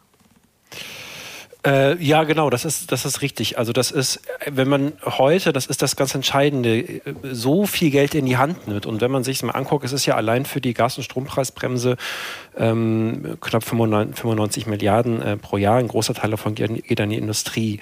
Ist das ähm, ganz entscheidend, dass dieses Geld sozusagen an diese Transformation gebunden ist und das nicht nur sozusagen, um Klimaschutzziele zu erreichen, was natürlich ganz entscheidend ist, sondern auch allein, um allein die Wettbewerbsfähigkeit auch der deutschen Industrie ähm, aufrechtzuerhalten. Nur ein Beispiel, wer auf Dauer noch CO2-intensiven Stahl produziert, wird den irgendwann mal nicht mehr auf dem Weltmarkt verkaufen wollen, verkaufen können, weil sich grundsätzlich auf der ganzen Welt ganz viel gerade eben tut in grüne Technologien, grüne Transformation. Da gibt es teilweise einen gewissen Subventionswettbewerb äh, äh, Wettbewerb teilweise auch schon aus den USA, ein großes Förderprogramm, der sogenannten Inflation Reduction Act, wo sehr viel Geld fließt in grüne Technologien, wo jetzt auch Länder wie Deutschland und die EU natürlich aufgefordert sind, ihre Unternehmen in die Richtung zu bringen, sozusagen auf der grünen Wirtschaftsseite ähm, oder in der Grünproduktion wettbewerbsfähig zu sein. Und da sind ganz entscheidende Punkte, manches hatte ich schon genannt. Einerseits die Abhängigkeit von fossilen Energien ähm, zu reduzieren, weil das die Preis Preissprünge sind, die wir nicht äh, kalkulieren können. Gerade auch wenn wir uns von neuen Ländern abhängig machen, wie LNG Lieferungen aus Katar oder anderen Ländern. Das Zweite hat Herr Rettmer auch angesprochen. Die Energieeffizienz, also Energiereduktion ist ganz wichtig, dass wir auch zu Verfahren kommen in der Wirtschaft, wo die weniger Energie verbrauchen, damit wir gar nicht mehr so viel Energie sozusagen benötigen in den Prozessen. Ähm, und dann sozusagen, wie gesagt, durch die Gelder die grüne Transformation der Wirtschaft anstoßen, weil nur eine grüne Wirtschaft ist auch langfristig wettbewerbsfähig. Da tut sich gerade eben ganz, ganz viel. Ähm, und das ist auch den Vertretern aus der Wirtschaft total bewusst. Das ist nichts Neues, was ich da erzähle. Und da ist nochmal ganz wichtig, nochmal, um auf den Punkt von ähm, Herrn Schöpp auch noch zurückzukommen, auch natürlich der Endverbraucher, die Verbraucherinnen und Verbraucher auch nochmal, ähm, äh, möchte ich auch noch darauf eingehen.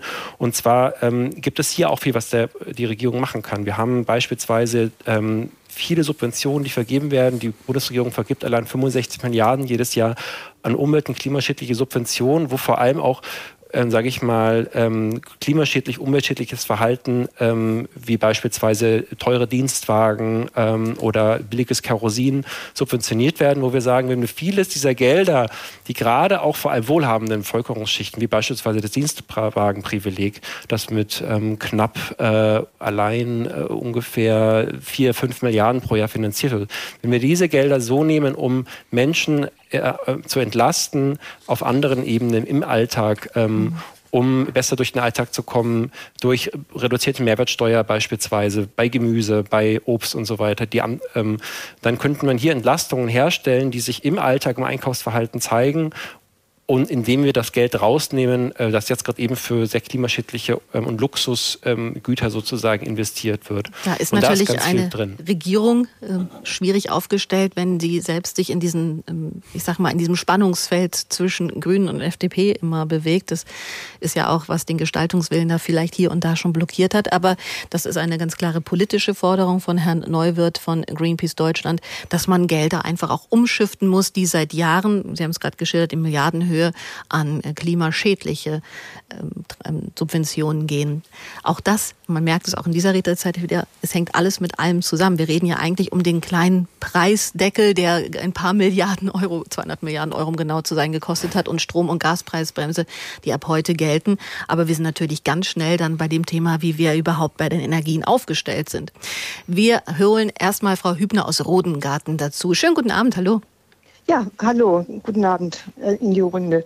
Ja, ähm, ich bin Verbraucherin und ähm, ziemlich verunsichert. Ich habe ähm, gestern meine neue Abschlagszahlung von meinem Erdgaslieferanten bekommen. Die sehr, also diese Höhe ist sehr gering. Ich sage jetzt mal rund 100 Euro. Und da ich in der Vergangenheit ähm, freiwillig meine Abschläge so hoch gestaltet habe, dass ich sogar noch eine Rückzahlung bekommen hatte, wollte ich jetzt auch eine Erhöhung machen mhm. ähm, über meinen Account. Und ähm, da wurde mir jetzt aber gesagt, ich müsse mindestens 370 Euro Abschlagshöhe eintragen. Nun bin ich natürlich verunsichert, wie kann das angehen? Bedeutet das eigentlich, dass diese 100 Euro gar nicht realistisch sind? Wie kann ich das kontrollieren, dass ich monatlich sehe, wie mein Verbrauch ist, weil ich eigentlich ja keinen Vergleich habe zu den vergangenen Jahren. Frau Schröder ist da garantiert wieder unsere beste Ansprechpartnerin. Sie ist ja bei der Verbraucherzentrale Niedersachsen.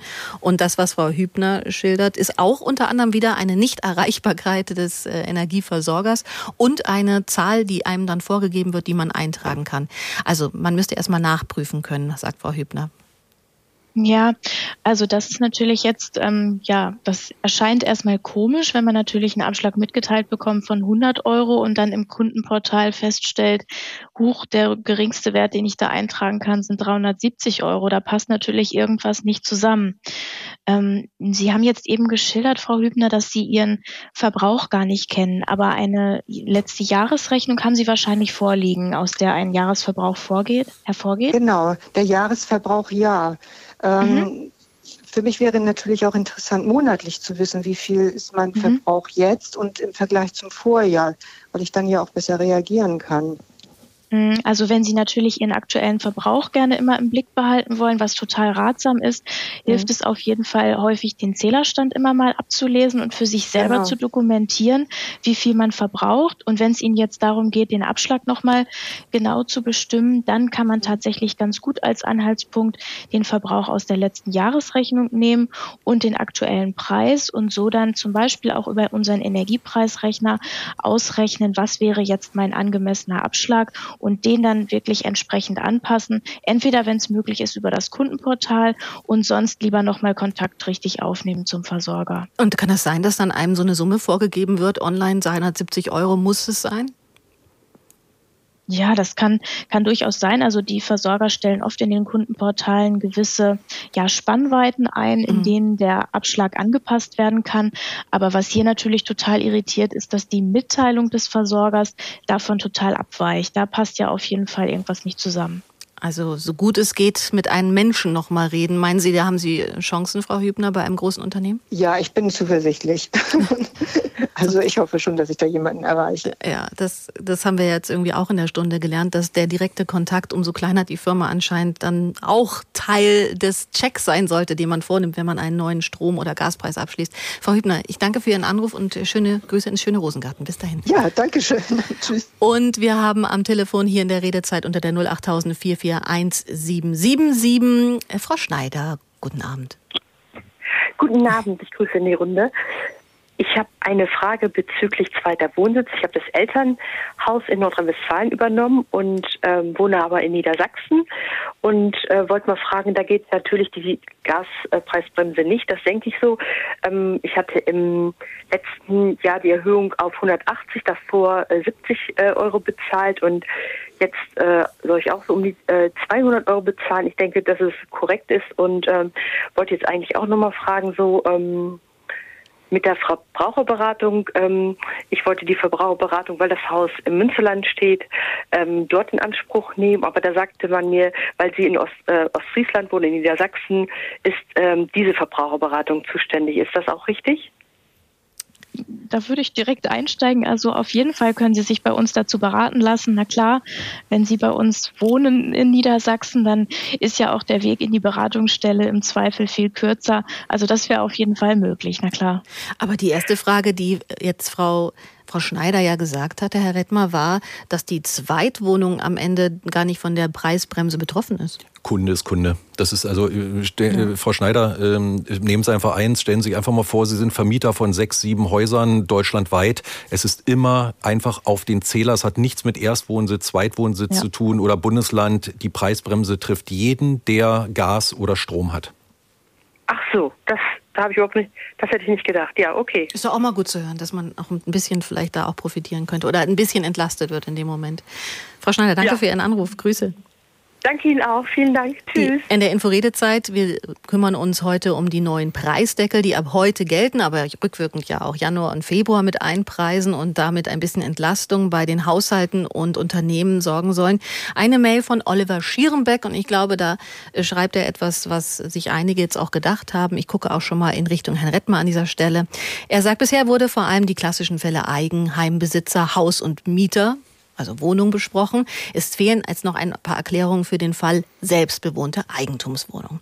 Darum geht es Herrn Schierenbeck. Und er schreibt weiter, hier gehen ja unter anderem alle in ihrem Beitrag genannten Schreiben der Energieversorger direkt an den Verwalter. Jedoch nicht an die Wohnungseigentümer. Diesen fehlt also bis zur nächsten Hausgeldabrechnung jegliche Information über die Gesamtlage. Wie wirkt sich in diesem Fall die Strom- und Gaspreisbremse aus? Es wäre schön, wenn die Experten den Fall verwaltete Eigentumwohnung noch etwas beleuchten können. Vielen Dank vorab und Grüße aus Bremen. Haben wir tatsächlich immer wieder die Frage, wo wir natürlich nicht ganz hinter die Kulisse gucken können. Wichtig hierbei ist eins, als Mieter haben Sie den Anspruch darauf, diesen Vorteil zu bekommen. Und ähm, Eigentumswohnung ist das gleiche, also selbst, selbst drin wohnen oder vermieten ist egal. Man hat den Anspruch, diesen Vorteil mitzubekommen. Und der ist spätestens mit der Abrechnung 2022 muss man diese Staats, ähm, weiter, oder diese Staatsgelder weitergeben. Und die Abschlagssenkungen gehen ja eins zu eins auch rein mit der Bremse und so weiter. Und wenn er aber sagt, er hat da keinen Einblick, dann ist das natürlich was, wo er zu seinem Verwalter gehen muss und sagen, ich möchte gerne Einblick nehmen, wie ist das mit den Abschlägen und so weiter. Da muss er sich an seinen Verwalter äh, wenden. Das ist aber in der Tat, glaube ich, etwas ähm, verwirrt oder verwirrend mitunter, was man da teilweise bekommt man, hat man ja keinen eigenen Vertrag, mhm. sondern die Eigentümergemeinschaft hat diesen mhm. Vertrag mit dem Gasunternehmen, in dem Fall dem Gasversorger. Und dann kam auch schon mal in meinem Fall eine Abschlagszahlung, die war vierfach höher. Mhm. Dann kam der Preisdeckel. Und jetzt denke ich auch, wie wollen wir im Nachhinein rausklamüsern, an was wir da sind? Also ich glaube, hier gibt es ja diese WEG-Versammlungen, die es da äh, unterjährig oder mehrfach gibt. Ich glaube, das ist ganz, ganz wichtig. Die Verwaltungen sind ja auch absolut am Limit, rufen bei uns ganz viel an, sagen, wie genau funktioniert das? Die rufen bei ihren Verbänden an, wie genau funktioniert das? Und hier ist es wichtig, wirklich von den Verwaltungen, äh, die schreiben, die die von uns bekommen, an die Eigentümer, an die Mieter weiterzugeben, sodass da Klarheit herrscht.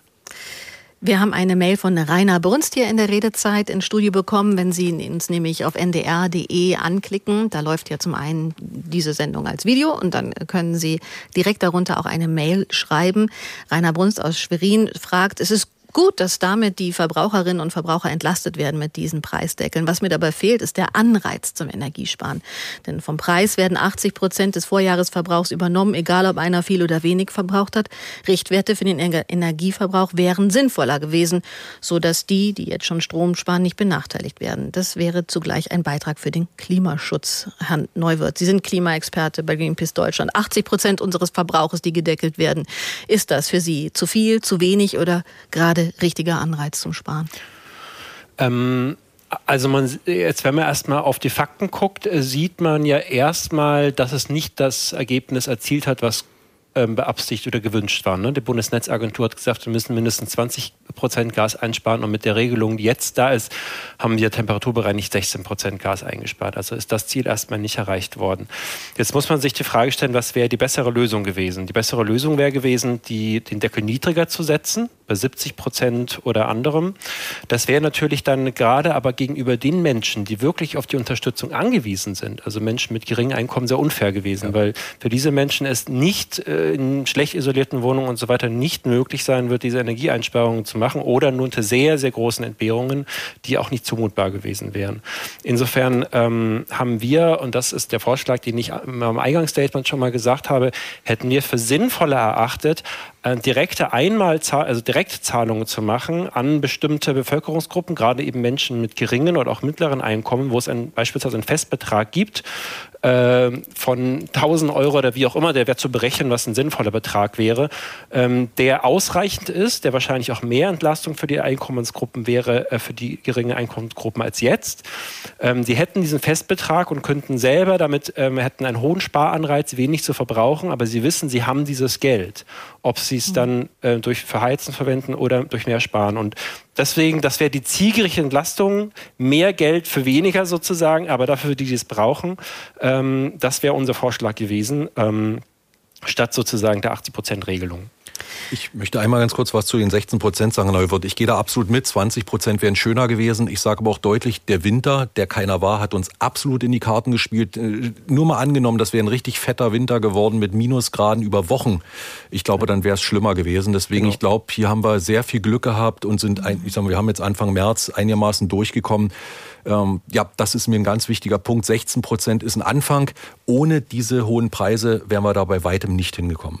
Ich würde gleich gerne noch mit der Runde auf die Landschaft der Energie Energieversorger gucken, weil im letzten Jahr sind da ja einige insolvent gegangen, die diese Discounterpreise angeboten haben. Und wir haben ja auch heute schon in der Redezeit äh, gehört, dass der direkte Kontakt in diesen Zeiten eigentlich etwas Gutes ist und dass das vielleicht auch in die Einpreisung eines neuen Vertrages gehört, wenn man ihn abschließen möchte. Und da gibt es aber eine Information, die Discounter sind zurück. Da können wir gleich noch drüber sprechen. Frau Weigert aus Wächelte ist aber noch vorher dran. Schönen guten Abend. Ja, schönen guten Abend. Ähm, also es geht um Folgendes. Ich habe bis einschließlich Januar diesen Jahres habe ich äh, 58 Euro bezahlt im Monat. Ich habe hier eine Eigentumswohnung und ähm, ich bin Kunde bei Lichtblick und äh, die haben mir also nun mitgeteilt, dass ich äh, zuerst ohne Energiepreisbremse, dass ich ab äh, März äh, 116 Euro bezahlen müsste. Und zwar aufgrund der Tatsache, sie haben die, den Verbraucher eines Tages, und zwar einen Tag nachdem der Jahresverbrauch abgelesen wurde, haben sie hochgerechnet auf den Jahresverbrauch, den zukünftigen. Und daraus hätte sich dann der neue Abschlag von 116 Euro ähm, äh, ergeben. So, und dann habe ich also die äh, nochmal eine Mitteilung bekommen. Ab März würde ich jetzt die, äh, die Energiepreisbremse bekommen und zwar in Höhe von 12 Euro. Mhm. Und ich würde jetzt noch 100 oder 16, würde noch 102 Euro bezahlen pro Monat.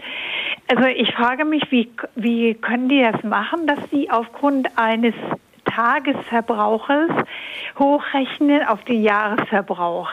Ist das überhaupt äh, zulässig? Ist das üblich, frage ich erstmal direkt die Stadtwerke Munster-Bisping. Also einen Tagesverbrauch zum Hochrechnen nehmen, das hört sich erstmal komisch an, tatsächlich. Mhm. Es wird üblicherweise mal gesagt, was hat, äh, sind Sie relativ neu bei Firma Lichtblick oder schon länger? Oh nein, ich bin da schon länger, ja. mindestens zehn Jahre. Ja, da kann man sagen, komm, was waren die letzten fünf Jahre? Ne, kann diesen Wert da. nehmen, dann nehmen und darauf tatsächlich eine Hochrechnung machen. Denn ansonsten, wann immer der Tag war, ähm, das ist kein Wert, mit dem wir rechnen würden. Wir würden die fünf Jahre nehmen, was wir machen würden. Wir würden die Kunden sagen, liebe Kunden, wir möchten so und so starten. Bitte schicken Sie uns doch nochmal zum 31.03. einen Wert. Dann haben wir drei Monate und auf der Basis würde man dann gucken, liegt man gut, liegt man schlecht und könnte nochmal anpassen.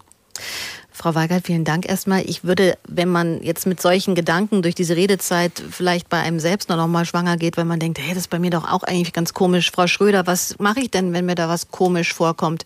Auf jeden Fall schriftlich Kontakt mit meinem Versorger aufnehmen oder auf jeden Fall mich in einer Verbraucherzentrale beraten lassen. Was wäre so Ihr Masterplan? Ja, genau. Also auf jeden Fall, wenn einem solche Ungereimtheiten auffallen, also wie es Frau Weigelt jetzt geschildert hat, da muss ja wirklich der, also der Abschlag muss ja ganz klar nach dem Vorjahresverbrauch bestimmt werden, der ja dann hier auch vorliegt, wenn sie nicht umgezogen ist und wenn sie auch schon vorher bei Lichtblick war, liegt er da vor und auch für die Jahresverbrauchsprognose, die jetzt für die Energiepreisbremsen zugrunde gelegt werden muss, ist es auch ganz klar, dass sich das anhand des Vorjahresverbrauchs irgendwie orientieren muss. Deswegen wäre dieses Vorgehen auf jeden Fall nicht in Ordnung. Und wenn man das feststellt, entweder selbst in Kontakt treten mit dem Versorger, wenn es einem schon selber auffällt, aber gerne auch unsere Beratung erstmal wahrnehmen. Als der Krieg losgegangen ist, diese extremen Preissprünge es bei Gas gab, das hat ja schon im Vorfeld davor teilweise schon stattgefunden, schon weit vor dem Ukraine-Krieg. Da wirkt es erstmal merkwürdig, da die Preise für Strom, Öl und Gas stark gestiegen sind, was eigentlich auch für die Gewinne der Energieversorger gelten sollte. Aber viele hatten damit Probleme, denn sie haben ihre Kunden in langfristigen Verträgen günstige Tarife versprochen, mussten die Energie aber teuer am Markt einkaufen. Resultat, einige Discounter sind pleite gegangen. Und die Herr Rettmer, die sind jetzt zurück. Also wenn man jetzt wieder einen Check macht bei Vergleichsportalen, was ist der günstige Anbieter, tauchen auch wieder diese kleinen Firmen auf oder neu benannte? Ja, tatsächlich, die tauchen wieder auf. Die haben sofort günstige Preise, weil die haben einen Vorteil, die gehen heute an die Börse, kaufen diese günstigen Preise, legen los. Und dann kommt aber genau das, wie sind sie erreichbar, was passiert, wenn es wieder nach oben geht. Deswegen, ja, du kannst billig kaufen, ja, du kannst das Billige mitnehmen, aber man muss gewappnet sein, dass die irgendwann wieder, wenn irgendeine Schwankung kommt, kaputt gehen und keine Erreichbarkeit vorweisen. Und dann sind die Stadtwerke wieder die, die auffangen und ja, müssen gucken, dass wir dann die Kunden zufriedenstellen. Oder am Ende auch der Staat da wieder eingreifen muss und selbst wieder vielleicht mit einer, ja, einem Sicherheitsnetz unter den Stadtwerken stehen muss. Auch das ist ja kurz davor gewesen. Sie haben gesagt, dass das auch durchaus schlaflose Nächte waren. Ja. Wir sind jetzt am Ende der Redezeit. Dann geht hier auch die ARD-Infonacht los. Marius Tekel übernimmt gleich. Eine letzte Frage hätte ich an unsere Gäste und mit dem Blick auf die Zeit mit einer kurzen Antwort bitte. Der nächste Winter, der Energieeinkauf, immer noch im Veränderungsprozess in Deutschland. Die Erneuerbaren hinken weiter hinterher. Über was reden wir denn in einem Jahr? Über ein neues Entlastungspaket, Herr Neuwirth? Ähm, möglicherweise, aber hoffentlich äh, reden wir über den Aufbruch in eine klimagerechte und erneuerbare Zukunft, weil das die einzige Option ist, die uns eine sichere und äh, bezahlbare Energieversorgung bringt und mit der wir auch mit Solarenergie in den nächsten ein, zwei Jahren viel Energieerzeugung herstellen könnten. Frau Schröder, das nächste Entlastungspaket eine Frage der Zeit? Hoffentlich nicht. Also wir hoffen natürlich, dass sich die Entlastungen, die jetzt schon beschlossen worden sind, auswirken. Energiewende, da möchte ich mich Herrn Neuwirth anschließen. Da hoffe ich natürlich auch, dass wir da schon ein ganzes Stück weiter sind und vor allem nicht mehr so viele verzweifelte und mhm. in Zahlungsschwierigkeiten befindliche Verbraucherinnen und Verbraucher. Herr Rettmer, das letzte kurze Wort bei Ihnen. Ja, ich sage deutlich, gemeinsam müssen wir das schaffen. Kunden, Stadtwerke, Energieversorger und Energieproduzenten. Preise sehen gut aus. Ich gehe davon aus, dass es, äh, ja, ich will eine Prognose wagen, dass die Preise bleiben, vielleicht sogar fallen und dass wir kein weiteres Entlastungspaket brauchen. Dann danke ich an die Runde. Das war's für heute. Unsere Redezeit. Strom- und Gaspreisbremse. Wer profitiert, haben wir gefragt. Unsere Gäste Julia Schröder von der Verbraucherzentrale Niedersachsen, Martin Rettmer, Bereichsleiter Vertrieb der Stadtwerke Munster-Bispingen und Bastian Neuwirth, Klimaexperte bei Greenpeace Deutschland. Es war eine spannende Runde. Diese Preisbremse hat vielleicht für Ihr Portemonnaie auch ein bisschen Entlastung in petto. Wir haben eine Redezeit morgen wieder für Sie. Überschrift der Klebefrieden von Hannover, Erpressung oder Vorbild, da geht es natürlich um die Einigung zwischen den Aktivisten der letzten Generation und dem Oberbürgermeister in Hannover. Die letzte Generation ja will die Proteste in Hannover vollständig einstellen. Im Gegenzug will die Stadt die Ziele der Aktivisten im Kampf gegen den Klimawandel unterstützen. Wie kam es dazu? Was kann das bringen? Das dann morgen hier an dieser Stelle. Wir bedanken uns für die Redezeit beim Team. Ein herzliches Danke, dass ihr das am Laufen gehalten habt. Und wir können uns dann bei den nächsten Redezeiten morgen wieder hören, ab kurz nach halb neun. Einen schönen Abend wünsche ich. Mein Name ist Nina Zimmermann.